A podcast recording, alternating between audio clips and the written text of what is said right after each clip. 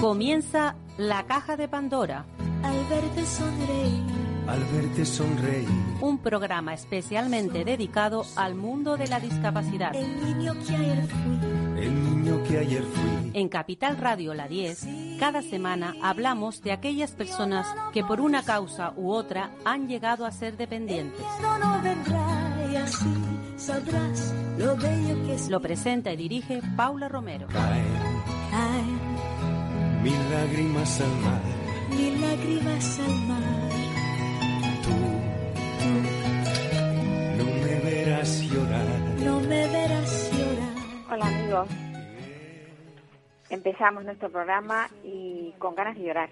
Con ganas de llorar porque, bueno, pues porque se ha cerrado el caso de un maltrato a una niña con autismo y, y desde luego mm, clama al cielo porque una frase que, dice el autor de esta sentencia eh, dice que bueno que la menor eh, el hecho de que de la desgraciada patología que sufre la menor por el hecho de tener autismo. Yo no sé si es falta de conocimientos porque eh, no es una desgracia. Es una desgracia encontrarnos con personas que no entienden que hay otras personas que pueden tener otras otras formas distintas de ver la vida, como le pasa a las personas con autismo, pero que eso eh, sea motivo para que una persona pueda tener un maltrato en un centro, en un colegio, es muy triste. O sea, que dan ganas de llorar.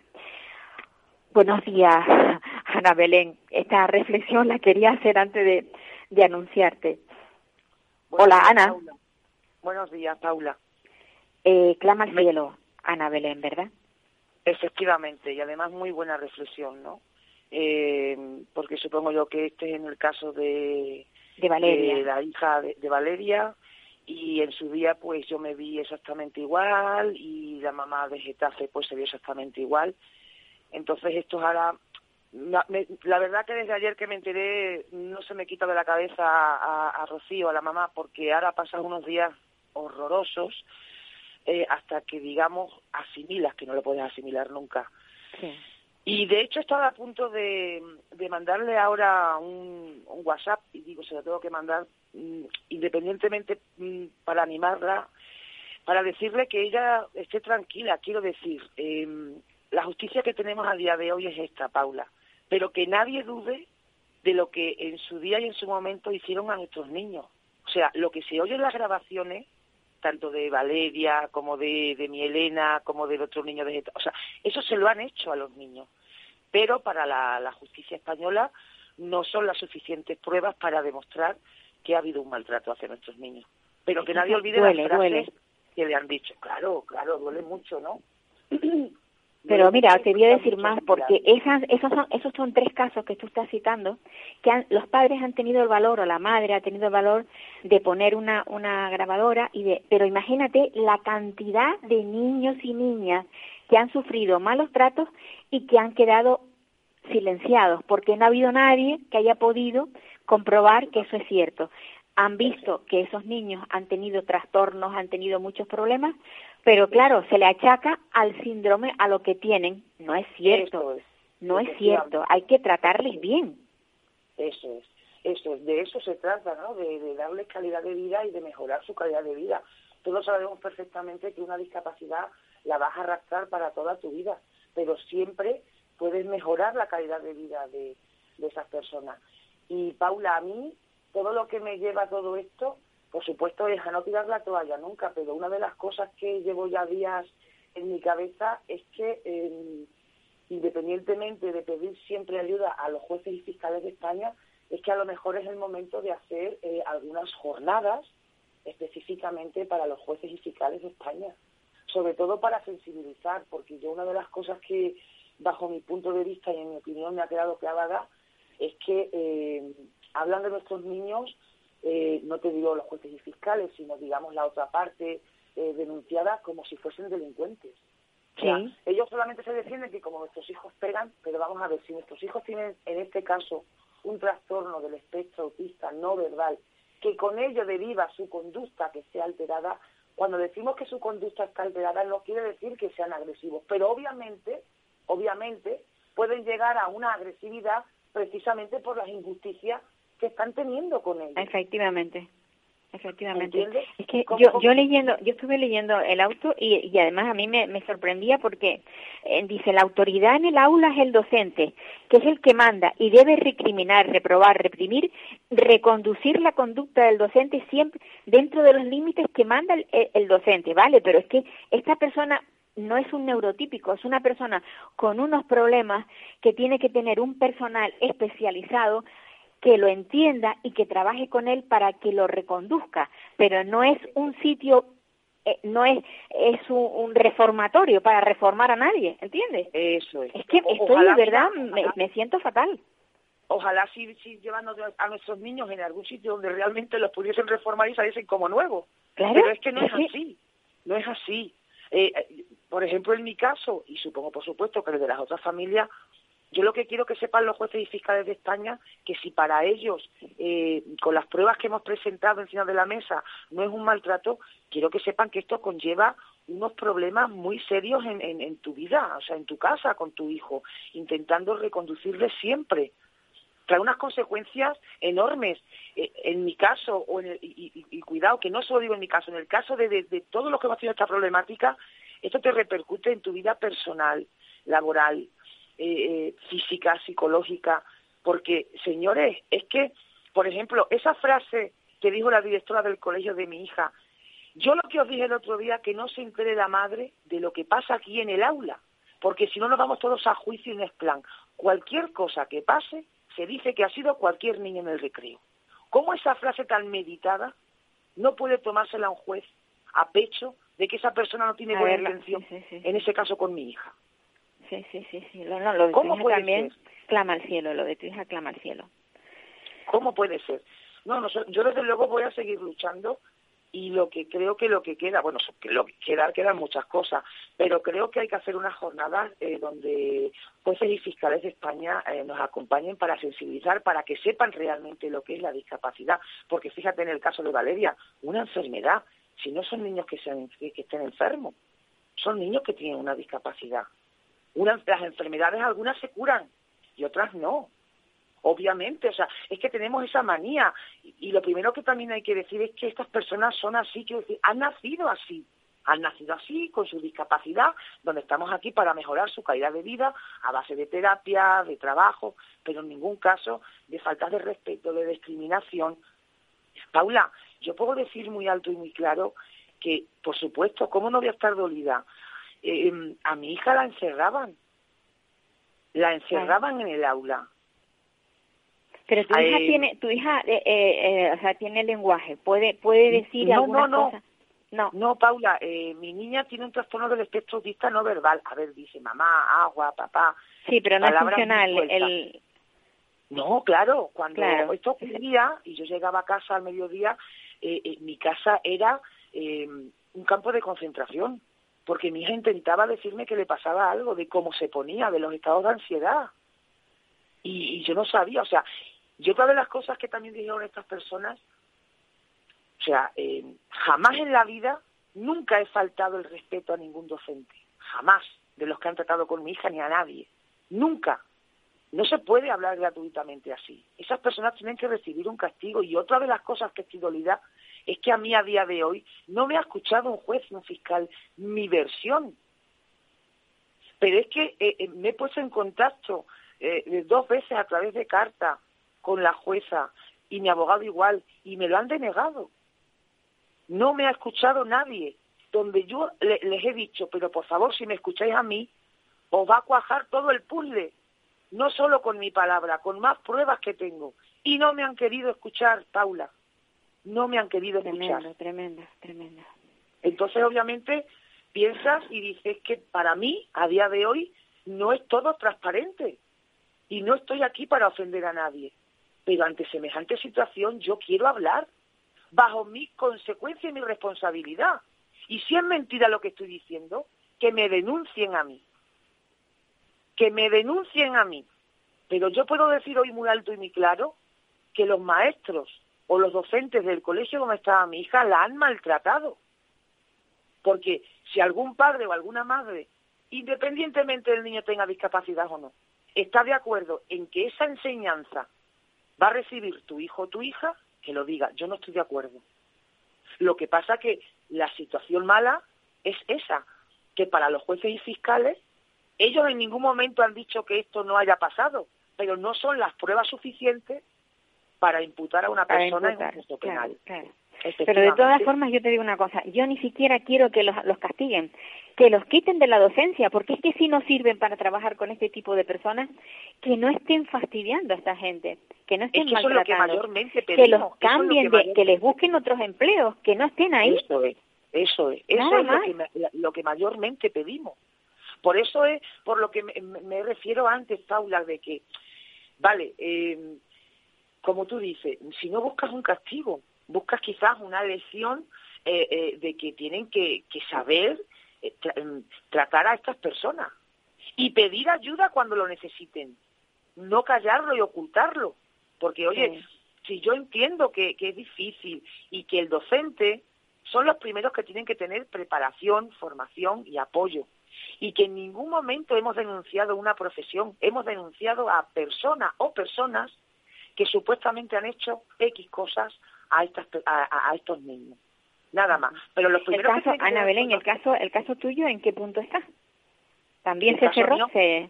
Archivó, se archivó. ¿También se archivó? Sí, sí, sí, sí, sí, sí, también se archivó. También se archivó exactamente por lo mismo, porque después de haber, de haber habido testigos que han ido a decir delante de su señoría cuando la han visto a mi hija hacer, eh, pues tirarla de la coleta, en fin, eh, las grabaciones, demás, o sea, después de haber todas esas pruebas de la mesa, no son suficientes para demostrar que estas personas han recibido eh, maltrato. No son suficientes. Entonces, ¿qué tiene que pasar para eso? Una desgracia realmente. Por eso, estos días, todavía me acuerdo, ¿sabe de quién me acuerdo mucho, Paula? De, las, de la violencia de género. Porque cuántas veces, o sea, yo tengo a conocidas que dicen, Ana, tienes que demostrar con sangre que te están haciendo eso para demostrar realmente que estás siendo maltratada. Si el hecho de tú ir delante de un juez y decir, mm, este me ha insultado, no, no, no, no son suficientes, no son suficientes pruebas. Por eso pienso que a veces falla el sistema, o los sistemas fallan, porque realmente no se llega a tiempo ante las situaciones y después recogemos las consecuencias. Pues mira, yo he llegado a la conclusión de que la desgracia no es nacer con autismo. La desgracia es vivir en el mundo en el que vivimos. Totalmente. Donde no hay protección ninguna y la única protección que tienen estos chicos son sus padres, pero sus padres no van a vivir toda la vida. Eso es. Y como tú has dicho al principio, no siempre pueden enfrentarse a estas a esta montaña o a este mar inmenso. Que va, que va, Pues, Ana Belén, te, dejo, te dejo porque porque voy a seguir con, voy a seguir hablando ahora de, autismo también, atención temprana. A ver si tenemos suerte, Ana Belén. Gracias por ayudarnos una vez más a darle difusión, Paula. Una, un abrazo muy fuerte y besitos para tu nena. Gracias, Paula. Un abrazo. Bueno, pues sí, la verdad es que esto mm, nos llena a todos de, un dolor tremendo. ¿Cómo, ¿Cómo es posible que que en la época en la que vivimos eh, no haya una solución para los malos tratos en los centros y colegios de personas que, que, tienen discapacidad, en este caso de personas con autismo. Y ahora voy a ver si conseguimos hablar con, con un pediatra. Él es Luis Ortigosa y está muy implicado en el tema de la atención temprana. Otra parte, otra parte que también está muy coja en el tema del autismo, la atención temprana. Se puede decir muy alto, la atención temprana lo es algo que se tiene que utilizar en los primeros años de vida del niño. Lo que no se puede es posponer. Y en Canarias, digo en Canarias porque es donde en Canarias no está implantada la atención temprana. Y ahora vamos a hablar con alguien que está muy, muy puesto en la materia. Buenos días, Luis Ortigosa. Sí, saludo, buenos días. Buenos días. Luis Ortigosa es pediatra y está, como decía, muy implicado en el tema de, del autismo. Nos va a hablar de lo que es la atención temprana y cómo es necesaria en los primeros años de vida. ¿Cómo es necesaria? Eh, vale, gracias por su llamada. Y, en primer lugar, decir que este es un tema importante para, para muchos niños y niñas y sobre todo para sus familias, incluso para la sociedad en general. ¿eh? Hay un grupo de niños y de niñas entre 0 y 6 años que, pueden tener trastornos en su desarrollo o incluso discapacidades de tipo funcional o, con riesgo de padecerlas. Podemos tener la sospecha y hay que darles una respuesta de, una forma lo más inmediata posible a, a las necesidades de, esos niños y niñas. Entonces, para eso es importante que se implantase esta ley de atención eh, temprana eh, aquí en Canarias. Fue una ley que yo creo que todo el mundo lo sabe y si no, se lo voy a recordar. Fue aprobada en, sede parlamentaria eh, hace dos años. Todos los grupos parlamentarios aprobaron eh, esa ley. Lo que pasa es que esta ley se ha quedado sin, sin implementar y se ha quedado un poco olvidada. ¿eh? Quizás ha, coincidido con todo este problema que tenemos de la COVID-19 y con lo que nosotros llamamos el COVID-centrismo, es decir, centrar todo lo que hay en torno a, la COVID-19, que es importante, ¿eh? que es muy importante el, el final de esta pandemia, eso es cierto, pero no hay que olvidar otros temas, no hay que olvidar otros temas. Y este tema es un tema importante, un tema que fíjense ustedes que hace ya 20 años se puso en marcha en España, prácticamente todas las comunidades autónomas tienen esta red pública de, de, de centros de atención primaria, menos eh, eh, Canarias. En Canarias hay dos centros, uno en la isla de Gran Canaria, otro en la isla de Tenerife, pero se prevén, o por lo menos la ley preveía, que hubiese 11 centros, 11 centros, y a lo largo del año pasado, del año 2020, se tendrían que ir implementando poquito a poquito en las cuatro islas más grandes. Y esto está todo parado. Vamos a ver si hay suerte y, con, bueno, con lo que hacemos hoy aquí, con lo que mañana se va a hacer. Mañana es el Día Nacional de la Atención Temprana. Se van a hacer eh, llamamientos, manifestaciones en muchos puntos para ver si las autoridades sanitarias, eh, bueno, pues se, se preocupan por el tema. Quienes, nos, eh, nos escuchen y a lo mejor nunca hayan oído hablar de atención temprana, que me extraña porque en el programa nuestro lo hablamos muchísimas veces, que exactamente cuando hablamos de atención temprana, ¿de qué hablamos? ¿Qué es lo que se hace con esos niños, con esos bebés porque si empezamos de cero, son bebés, ¿qué es lo que se hace? ¿Cómo se les estimula? Eh, ¿qué, ¿Qué se logra con ellos?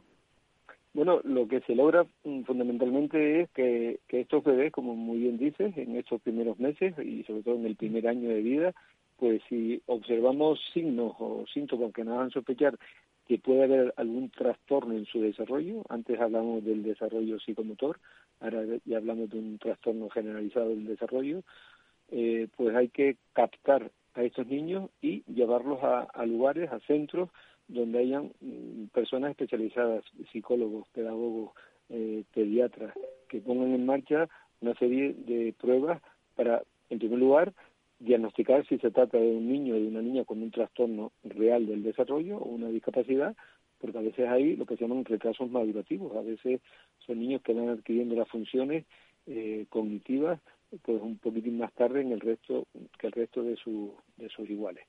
Y, pero bueno, este tipo de, de, centros tienen personal especializado y son capaces de hacer este diagnóstico que, insistimos, interesa hacerlo lo más precozmente posible para poner en marcha una serie de, de protocolos para barrolarlos, completar el diagnóstico, ¿eh? derivarlos a los lugares en que haya que derivarlos y sobre todo intervenir, empezar con una intervención lo más temprana posible para conseguir que estos niños pues pierdan eh, las menos capacidades posibles. Aquí, aquí juega muchísimo la agudeza del, del pediatra, ¿no? Porque eh, lo normal es que cuando un niño nace, los primeros años de vida va de forma continuada al pediatra. ¿Es siempre el pediatra el que observa ciertas anomalías, déficits en este, en este crío? Generalmente. Los padres, si son padres, claro, si son padres primerizos y es el primer hijo que tienen, evidentemente pues no pueden eh, tener capacidad de discriminar o de comparar con, con, otros niños, de manera que en, en, estos primeros seis meses pues a veces los padres no están en ello, eh, pero el pediatra sí debe estar en ello. Los pediatras hoy están bien formados para poder eh, sospechar. digo, al, al, principio se trata de hacer una sospecha y aquí es donde está la red y después derivar. ¿eh? porque los pediatras tienen una formación eh, básica, por lo menos para todo ese tipo de trastornos, y después no son expertos, después hay eh, expertos en neuropediatría que sí se encargarían de completar un diagnóstico más fino de qué tipo de trastorno puede tener este niño. Y después si hay que tratar, había que tener pues eh, psicólogos, pedagogos, pediatras especializados para eh, avanzar en estos dos, tres primeros años, en estos seis primeros años de, de la vida de estos niños, para, yo digo, para conseguir que tengan las máximas capacidades posibles en relación con su trastorno del desarrollo.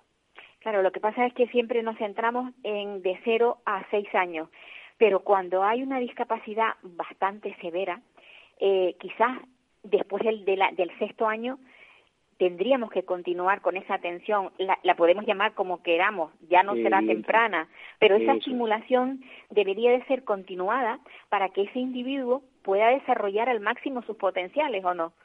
Evidentemente, claro, es que estamos hablando de dos, términos o dos conceptos distintos. Uno, la atención temprana, que es la atención que requieren todos los niños y niñas antes de los seis años de vida. Pero después hay que tener en cuenta que hay trastornos del desarrollo que pueden eh, debutar, no son tan frecuentes, pero son más infrecuentes, pueden debutar después de, los seis años. Y después todos los niños que se diagnostiquen a la edad que sea, sean adolescentes o sean mayores, evidentemente deben de mantener un, un tratamiento y un seguimiento en centros especializados eso es, evidente. Y, y, esa red se sabe que aquí está fallando.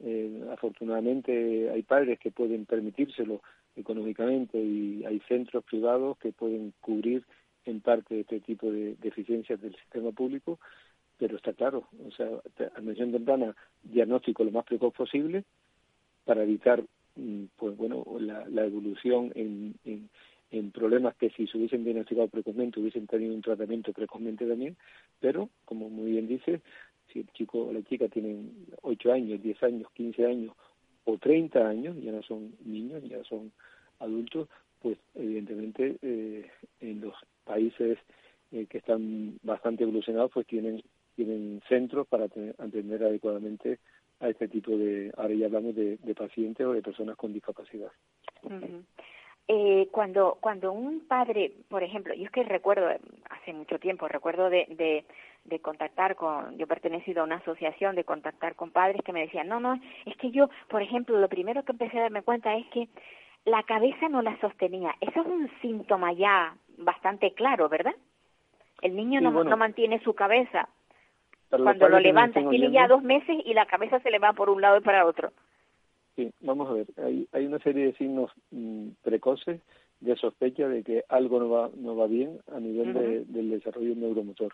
Y en el primer año de vida hay eh, varios signos de alarma importantes, tres signos de alarma importantes. Primero, como bien dice, lo que nosotros llamamos el sostén cefálico, que es el controlar la cabeza. La cabecita, los niños pequeñitos, los bebés, no la controlan bien hasta los tres meses como media. O sea que un niño con dos meses, la cabecita se le vaya a los lados, no pasa nada. Hasta los tres meses incluso. Si ya al cuarto mes esa cabecita no se mantiene bien, ya es un signo de, alerta.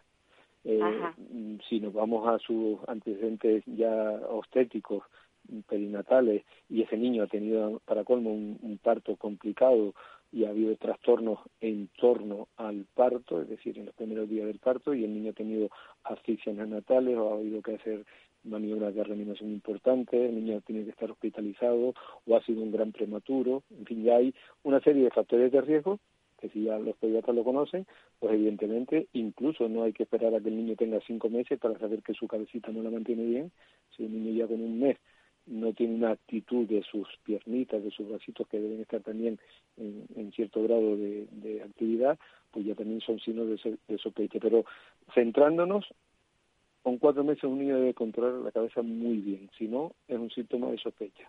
Un niño entre los seis y los ocho meses debe de mantener lo que se llama la sedestación, se debe quedar sentadito solo. Un niño generalmente entre los diez y los doce meses eh, suele gatear, y al mismo tiempo suele mantenerse de pie, suele mantener lo que se llama la bipedestación, se mantiene de pie, de manera que un niño que con 10, con 12 meses no se mantenga sentado, signo de alarma. O, ya digo, un niño que, que se, con 4, con 6, con 8 meses está acostadito y, y, su, y sus piernitas no, cuando está despierto no está en flexión, no se mueve, importante, si no tiene una sonrisa social, niños que miran, se sonríen ya con dos o tres meses a la cara de sus padres, el pediatra, a las personas que le miran, mirar a los ojos fijamente, o sea, los niños miran y tienen una una mirada en continuación con la persona que les está mirando, esos son signos que pueden alertar, son signos muy sencillitos y, y no son signos que nos indiquen que ese niño tiene un trastorno severo del desarrollo, son signos de sospecha.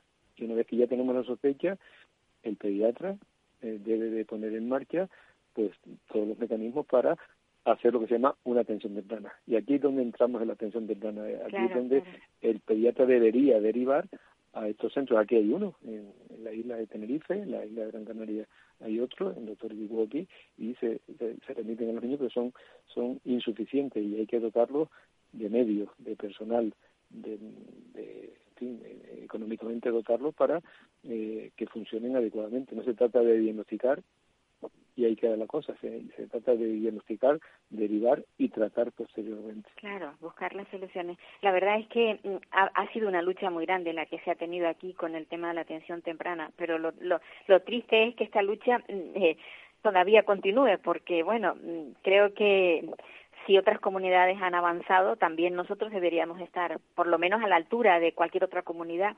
No tendríamos que estar constantemente luchando por esto.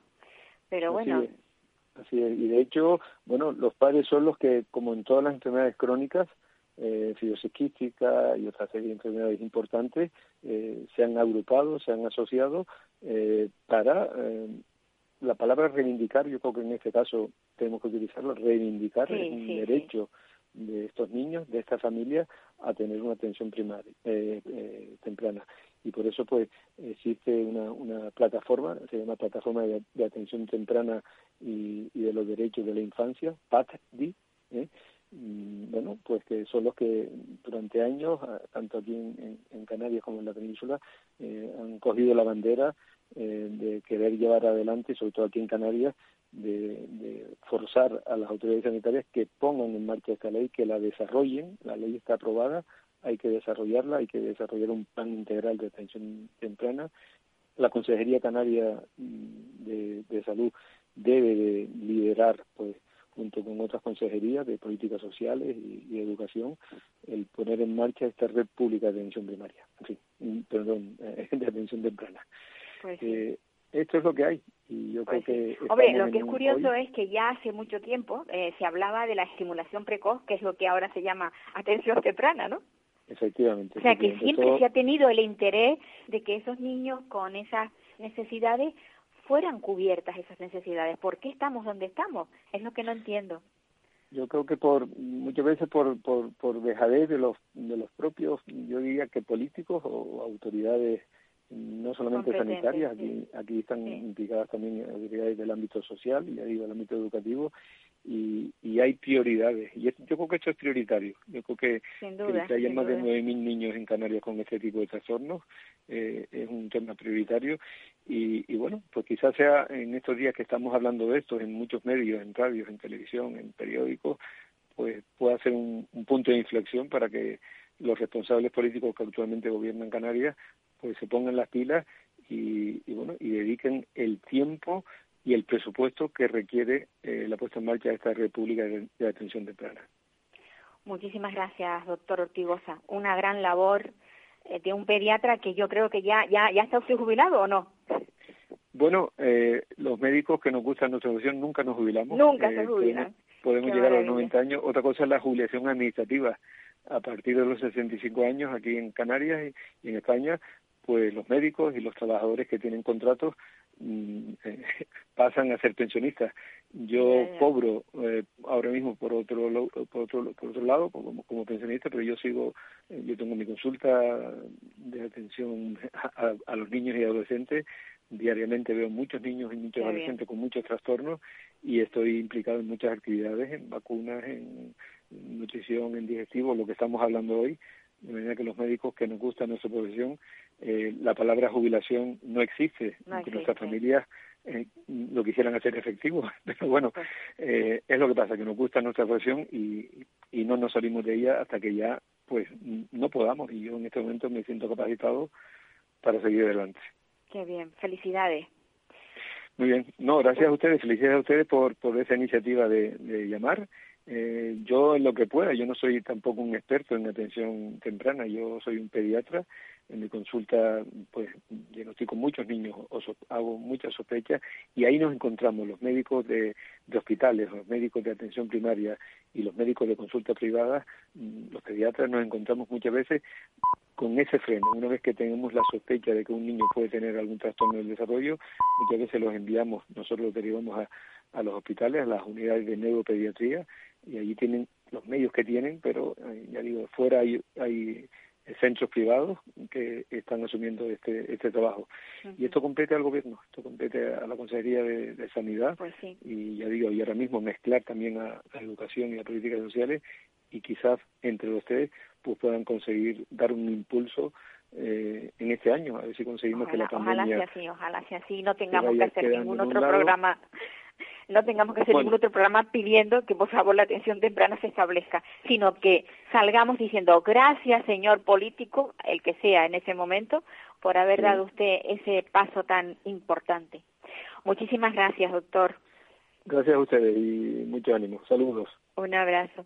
pues nada, nos quedamos con, con esa con esa idea de que esto va a salir adelante, que seguro que sí, porque hay mucha gente implicada, sobre todo hay mucha gente eh, que, que está directamente eh, relacionada con, con, con, los niños pequeños, como puede ser este pediatra que, que lleva que no lleva la atención temprana, pero que constantemente deriva eh, cada vez que se encuentra con algún, algún pequeño que va a su consulta lo deriva para que para que este, esta personita pueda tener atención temprana. Es fundamental. Es que depende, el futuro de, de estos niños depende de que se les atienda antes. Antes, pero ya decimos, de 0 a 6 años. Y ahora vamos a ver si, si conseguimos contactar con una plataforma, ajá, con una plataforma que, que se llama Osoigo. Y a mí me ha dejado muy sorprendida porque mm, la verdad, sinceramente, no la conocía. La, la persona que le representa es Eneco Aguirre. Hola, Eneco. Hola, buenos días. Bueno, vamos a, hablar de, de, Osoigo porque mm, suena muy bien. yo te escucho, es como te escucho, ¿no? Exacto, es en las dos direcciones, la necesidad de, de, hablar y de comunicar y dar a conocer las situaciones y también la, gran necesidad de ser atendidos, escuchados y, ayudados. Entonces, sí, trabajamos en las dos direcciones. ¿Cómo, cómo eh, se puede dirigir alguien, vamos, supongamos que hay una persona que tiene un problema y ahora nosotros que estamos en el en un programa sobre discapacidad, alguien que tenga un problema dentro del mundo de la discapacidad, que se pone en contacto, en contacto con vosotros, ¿cómo cómo cómo hace? ¿Cómo se cómo se relaciona? ¿Cómo tiene que iniciar esa digamos ese ese primer contacto con con con? Sí, ahí eh, te explico eh, cómo se realiza realmente la página web está preparada para que cualquier eh, ciudadano que incluso sin contactar con nosotros pueda realizar todo, el proceso vale eh, no es necesario contactar con nosotros pero obviamente tenemos los canales de, WhatsApp o la, la, misma propia página web. Se puede contactar con nuestro equipo con nosotros para eh, poder ayudar en esa en esa realización de crear una campaña y difundirlo entonces el proceso es simple.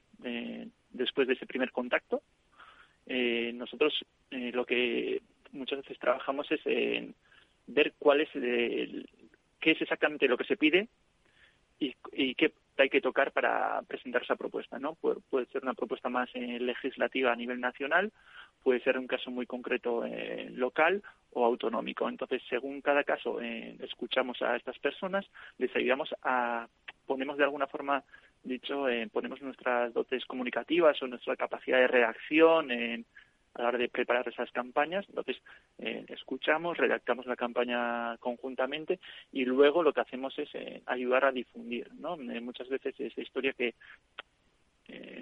igual es difícil, no tenga una solución legislativa fácil, pero también está la parte de, de, difusión y dar a conocer el problema. ¿no? La gente entienda lo que se está sucediendo entonces también trabajamos en esa difusión de, las historias. Em, imaginémonos que es un caso, eh, es que tenemos ahora mismo un caso muy grave de que se ha archivado un, el caso de, de una niña que fue maltratada eh, en su colegio, que su madre fue, pues bueno, tuvo el coraje, porque hay que tener coraje para hacerlo, porque no creo que se pueda que se pueda hacer así porque sí, puso una cámara, una cámara no puso una grabadora en la mochila de su niña y oyó cómo la maltrataban, cómo le pegaban, cómo le decían palabras que no eran correctas y todo esto mm, esta madre lo llevó a los tribunales, pero este caso se ha, se ha sobreseído, se, se ha archivado y ya no hay nada que hacer. Si esta esta familia se dirigiera a a la plataforma vuestra? ¿Qué, qué, solución podrían tener?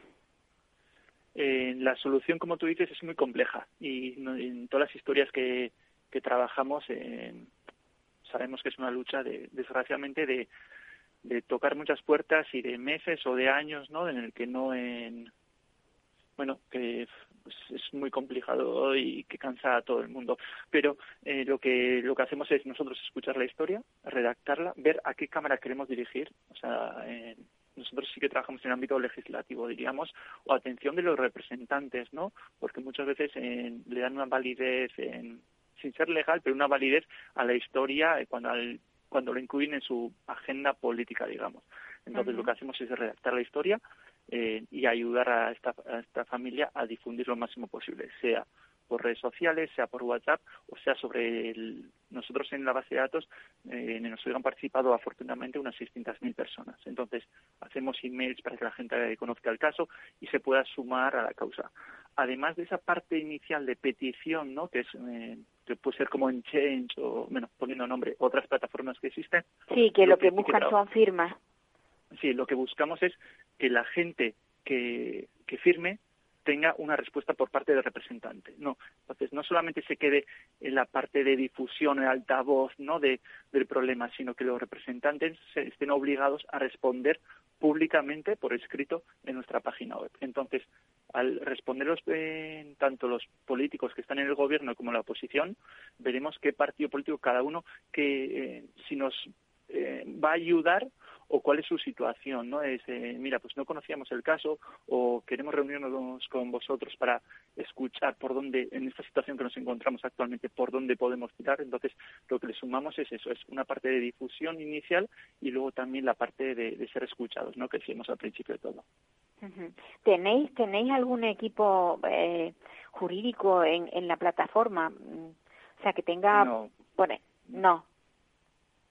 No, no, no, tenemos la parte, nosotros sí trabajamos la parte de comunicación, diría. De comunicación. Es decir, eh, incluso de incidencia política, si me lo permite. Es decir, la llega hasta el político y el político atienda y luego ya, pues, hasta ahí podemos llegar. No, no, no podemos trabajar en la parte de jurídica.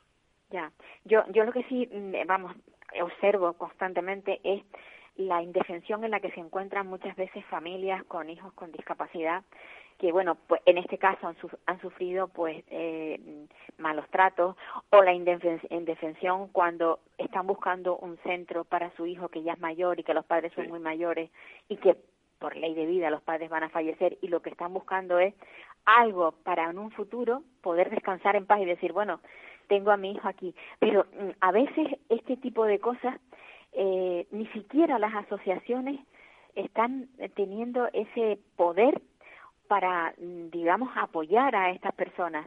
Eh, ¿qué, qué, puede hacer Osoigo en este caso, por ejemplo? Falta de recursos. ¿eh? Sí, nosotros ahí eh, nuestra labor sí que es en la parte de incidencia de, mira, eh, no parar hasta que la, la situación, cada situación, sea atendida por, eh, por los políticos y ver eh, qué soluciones eh, se comprometen a dar. Ahí esa parte sí que la podemos trabajar, es decir, en, de insistir, tenemos contacto con todos ellos, ¿no? Tenemos la suerte de, de pues, tener el teléfono, o menos el contacto directo con los teléfonos y con gabinetes de, de comunicación de, todos ellos para que las preguntas sean respondidas, porque si no, nuestro proyecto no tendría ningún sentido.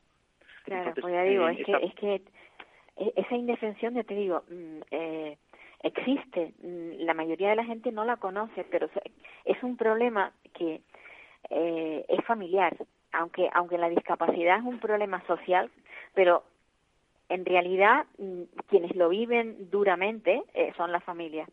Y ya digo, se encuentran en la indefensión y, y, van buscando apoyo. Entonces, esta, esta plataforma vuestra, que en realidad es una plataforma de ayuda, yo creo que es un, pues vamos, puede ser un, sitio donde agarrarse, ¿no? Para poder salir adelante. Supongo que eso es lo que tenéis pensado, digo yo, a, la, a la hora de haber hecho la, de crear la plataforma, pensasteis en eso, en, en, que sea un apoyo real, ¿no?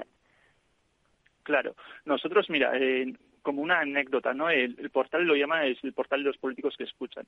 Y justo eh, comentamos dentro del equipo, ¿no? De que realmente la misión de Osego es las respuestas que nos merecemos. O sea, más que la parte de los políticos se responden o atienden las preguntas, que está muy bien y para nosotros es un activo importante, ¿no? Y, para, la gente, que participa en Osego, pero realmente eh, la misión de Osego es eh, dar respuesta a todas esas eh, peticiones, sufrimientos, si me lo permites, o injusticias que se sufren a título individual, que es muy complicado dar el paso a hacerlo público, es decir, porque es, como bien sabes, no es en, las historias felices las las compramos fácil, pero las complicadas ya nos cuestan más, ¿no? Lo dejamos para las novelas para leer a la noche. Entonces, eh, esas situaciones eh, problemáticas es dar visibilidad y que, que, sean atendidas y conocidas, ¿no? Y que sacar de esa soledad, eh, de esa lucha de años que comentamos antes de estas familias que están eh, pegándose muchas veces contra una pared, ¿no? Muy rocosa y muy dura de, de saltar y superar, que sean atendidas por los políticos, pero también que la gente las asuma y que sea parte de nuestro día a día y sean problemas que tenemos que encontrar una solución como sociedad, ¿no? Entonces, esa es la labor que, que tenemos que tirar, es, es las respuestas que nos merecemos. Eh. Queremos dar respuesta a estas situaciones que muchas familias a título individual están sufriendo. Eneco, bonita, bonita iniciativa. Muchas gracias. Me alegro muchísimo y ojalá, ojalá mm, eh, podáis tener un censo donde digáis, esto lo logramos, este otro, esta otra, o sea, no sé, algo, unas, unas estadísticas en las que diga, en el año tal hemos conseguido tanto, en el año cual esto tanto, no sé, quizás. Lo, lo, hacemos, ¿eh? lo hacemos, es verdad que ¿Ah, tenemos que, sí, es pues el número de PNLs, que hemos conseguido o casos no de gente que hemos acompañado al Congreso a que dar a, qué bueno qué bueno. contar su historia. Entonces pero eh, te, doy la razón que nosotros mismos necesitamos un megáfono de las victorias que vamos consiguiendo sí sí es importante. esos logros. Mm. Sí, sí, bueno, para quienes no lo sepan, una PNL es una proposición no de ley, porque a veces decimos siglas y que nos están escuchando no, no, no, no, no las pillan, ¿no? Pues, Eneco, me alegro muchísimo de haber, de haber contactado contigo y, y sobre todo con esta iniciativa tan maravillosa de apoyo a los ciudadanos.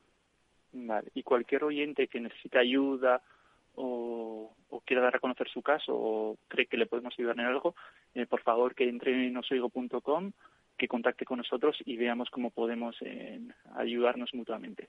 Perfecto, maravilloso. Pues nada, un abrazo y a seguir adelante. Vale, muchas gracias. Que esta iniciativa crezca y que llegue muy, muy lejos.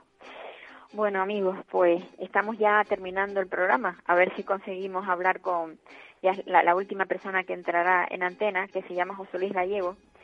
Y curiosamente, mm, es algo que me llegó sin, sin yo tener ni siquiera conocimiento de que esto existía. Bueno, pues existe un, una asociación para la inclusión laboral de policías locales con discapacidad. Esta, hay una persona que es el delegado de la asociación al que vamos a entrevistar hoy y se llama José Luis Gallego, espero que esté al teléfono ya de para poder hablar con él porque es muy interesante lo que lo que nos va a, contar. Ayer cuando hablé con él, la verdad, la verdad que me quedé sorprendida porque no sabía yo que mm, bueno, ajá, yo no sabía, todo lo que me contó no lo sabía, pero no voy a decir nada porque quiero que él nos lo cuente. Buenos días, José Luis. José Luis Gallego Sánchez Crespo, delegado de la asociación AILPOLD. buenos días. buenos días. Decía yo antes de que entraras en antena que, mm, que esta asociación es para la inclusión laboral de policías locales con discapacidad. Cuéntanos cómo, cómo se inicia esta asociación y el por qué. Pues sí, eh, bueno, en primer lugar, muchísimas gracias por la oportunidad de, darme entrada en este espacio para poder eh, hablar un poco de nuestra asociación, nuestros objetivos. Eh, pues esta asociación, AIRPOL, nace en Barcelona hace ya más de una década de la mano de, de nuestro presidente Vicente Flores Calero. Es un guardia urbano de Barcelona que sufre un accidente que le produce una incapacitación laboral y a su vez una discapacidad. Con motivo de esta discapacidad, pues eh, el agente es expulsado, cesado de la Guardia Urbana de Barcelona y emprende una, batalla contra la Administración para, evitar que esto suceda. Y, ahí es donde nace, ahí empieza a contactar con, más agentes en la situación similar a la suya, eh, va conociendo agentes de otras comunidades autónomas, eh, se va creando delegaciones en, distintas comunidades hasta llegar a, prácticamente todas las comunidades de España. Y, bueno, pues nuestra lucha es eh, el mantenimiento en el empleo de aquellos policías locales que sufren una discapacidad sobrevenida en su puesto de trabajo. Una discapacidad física porque eh, claro está si tiene algún problema a nivel cognitivo a lo mejor ahí ya no podría encajar no pero mm, cuando cuando hablamos de ese policía que, que bueno que fue el, que el inicio de esta asociación o sea cuando dices que lo echaron lo echaron o sea estás ya no sirves para trabajar eh, te, te retiramos y te pagamos pues la mitad del sueldo Efectivamente, así es. Eh, bueno, entre líneas se puede leer ese mensaje, ¿verdad? Eh, ese es el mensaje que nos lanza la Administración cuando nos cesa. Cesar es echarnos, echarnos a la calle. Eh, no nos permite continuar con un trabajo adaptado a nuestras nuevas circunstancias. No hay un diálogo, no se produce ese diálogo encaminado a buscar una solución, un, puesto que se, que se encuentre adaptado a, las nuevas eh, capacidades que, que, tiene todavía la gente, porque no olvidemos que a pesar de tener unas disminuciones físicas o psíquicas, pues podemos seguir teniendo muchas capacidades en, otros departamentos, ya sea más de carácter más administrativo, burocrático, eh, incluso docente, ¿no? porque también hay agentes que, pueden dedicarse a la seguridad vial en colegios. Es decir, hay un, sinfín de actividades que podemos seguir realizando. está claro que no podemos hacer un servicio eh, habitual, un, servicio de calle, porque no estamos capacitados para ello, pero podemos hacer un sinfín de, actividades para muy válidas para la sociedad. Pero como decíamos antes, lo que lo que nos transmite la administración es que ya no somos válidos, somos totalmente, eh, vamos a decirlo entre comillas, inútiles eh, para dar un servicio. Y, nuestra nuestra lucha es demostrar que no es así. Eh, entonces tenemos algunos dictámenes de, la ONU que, que, vienen a corroborar lo, nuestra tesis de que nosotros podemos seguir trabajando, tenemos derecho a mantener nuestro empleo y, no se nos puede discriminar, porque estos dictámenes de la ONU han sido contundentes y han hablado de la palabra discriminación en nuestro caso. Claro. Porque está contemplado, o sea, la ley, la ley está contemplada en que cuando una persona tenga eh, una discapacidad sobrevenida en, en, sus funciones de como trabajador dentro de la, de la administración, se le pueda eh, recolocar, o sea, adaptar un puesto de trabajo según sus características. Claro, eh, la ley 1 barra 2013 de las personas con discapacidad así lo contempla. La Convención de la ONU, que está dentro de nuestro ordenamiento jurídico y es de aplicación, también lo contempla, evidentemente. Pero es que además las leyes de coordinación de policías locales de, todas las comunidades, eh, todas contienen eh, una figura que es la de segunda actividad, que está precisamente destinada a este, a este objetivo. A aquellas personas que sufren una disminución de sus capacidades físicas o psíquicas, ya sea bien por la edad o sea por, sufrir un accidente, una enfermedad, cualquiera de las causas, eh, pues podrían optar a esa segunda actividad. Esa es la teoría, eso es lo que, lo que tenemos en la teoría, pero en la práctica vemos como realmente no sucede y automáticamente y de forma sistemática se nos expulsa y se nos cesa de nuestros de nuestros respectivos puestos. Estamos hablando de, de, o sea, hablas en general de las policías en general o solamente de la policía local. O ahí podemos incluir, eh, pues la policía de Cataluña, por ejemplo, los mozos de escuadra, podemos incluir eh, la vasca, o sea, En general, la policía, ¿le pasa a toda la policía esto? De que al final, cuando Mm, tienes un bueno. accidente, terminas quedándote sin tu puesto de trabajo. No, habría que diferenciar, puesto que no todas las fuerzas y cuerpos de seguridad eh, pertenecen al régimen general de la seguridad social.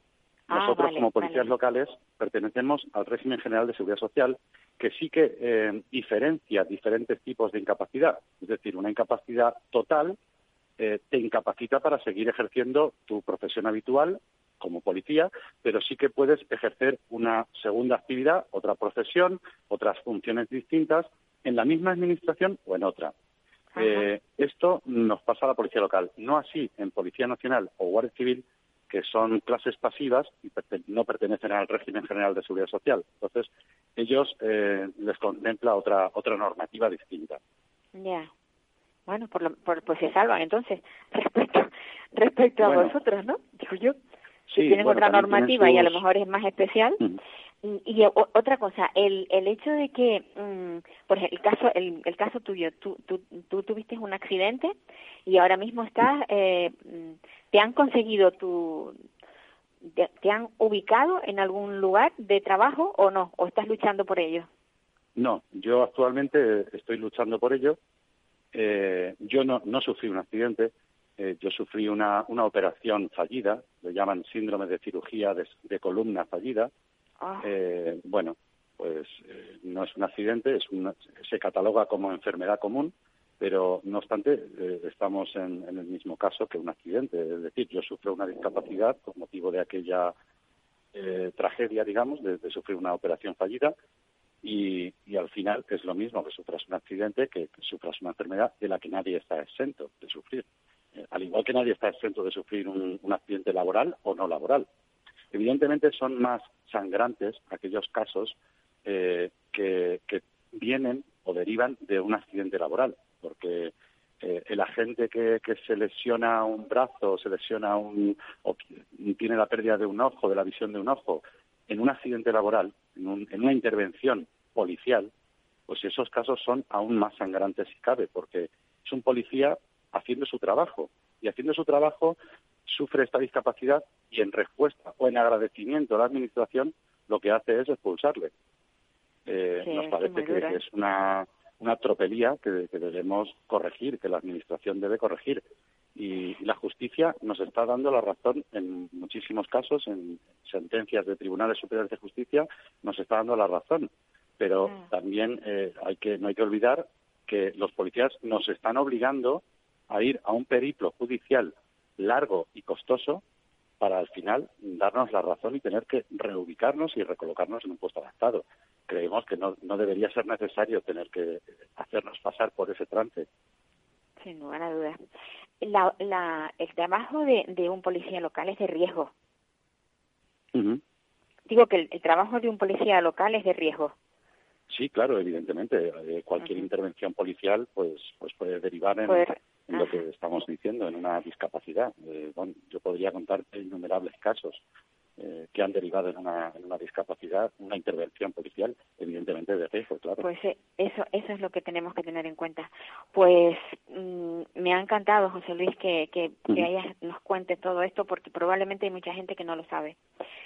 Así que, y además, mm, voy a decir algo, me gustaría volver a retomar el tema, porque hoy tengo pocos minutos, bueno, ya me queda un minuto de programa, pero creo que es un tema muy importante, sobre todo para, bueno, pues para que se sepa que quienes nos protegen están desprotegidos, valga la, la expresión.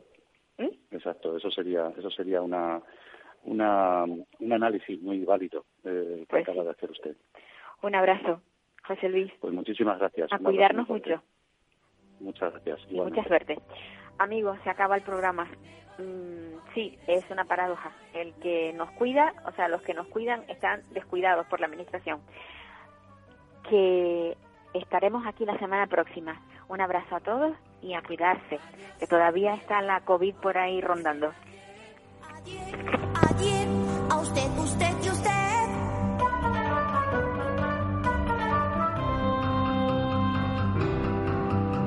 Adiós, me voy ofrecerse agua. Me voy si hoy por fin pruebo el champán. ¿Puedo? No. Me voy, goodbye, olvídense en adiós. Me voy con un suspiro y un adiós. Adiós.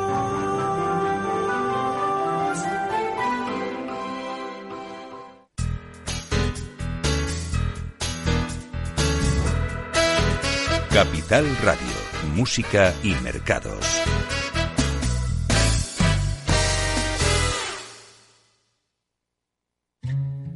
And if I said I really knew you well, what would your answer be? If you were here today,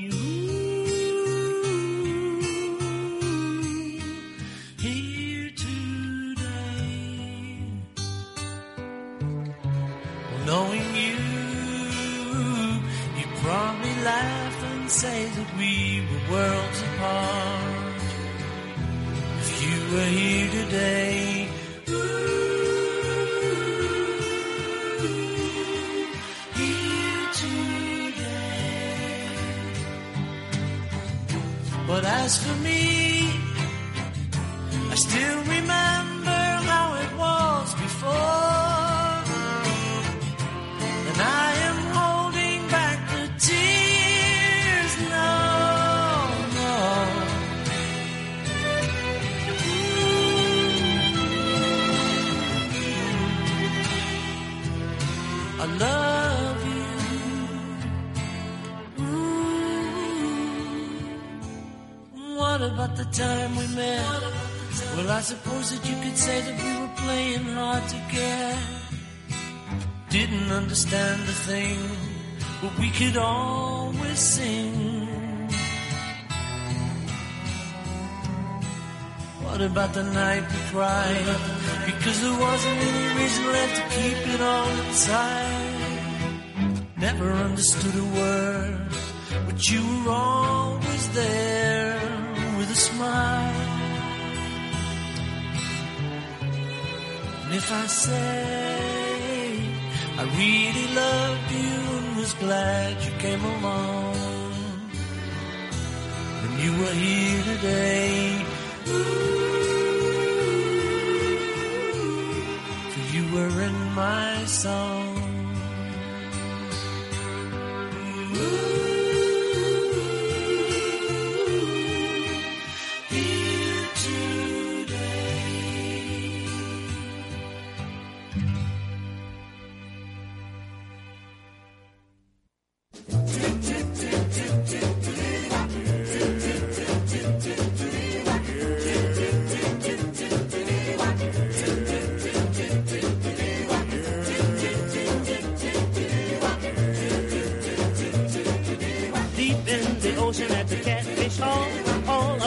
fishes had a deep sea fall.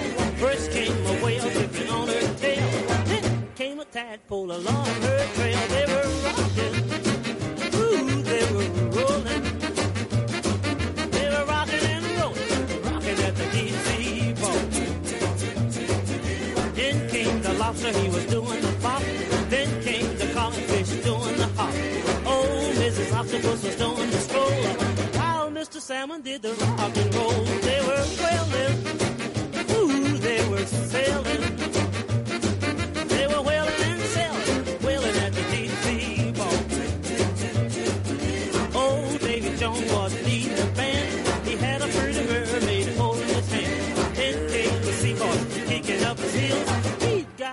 From the leg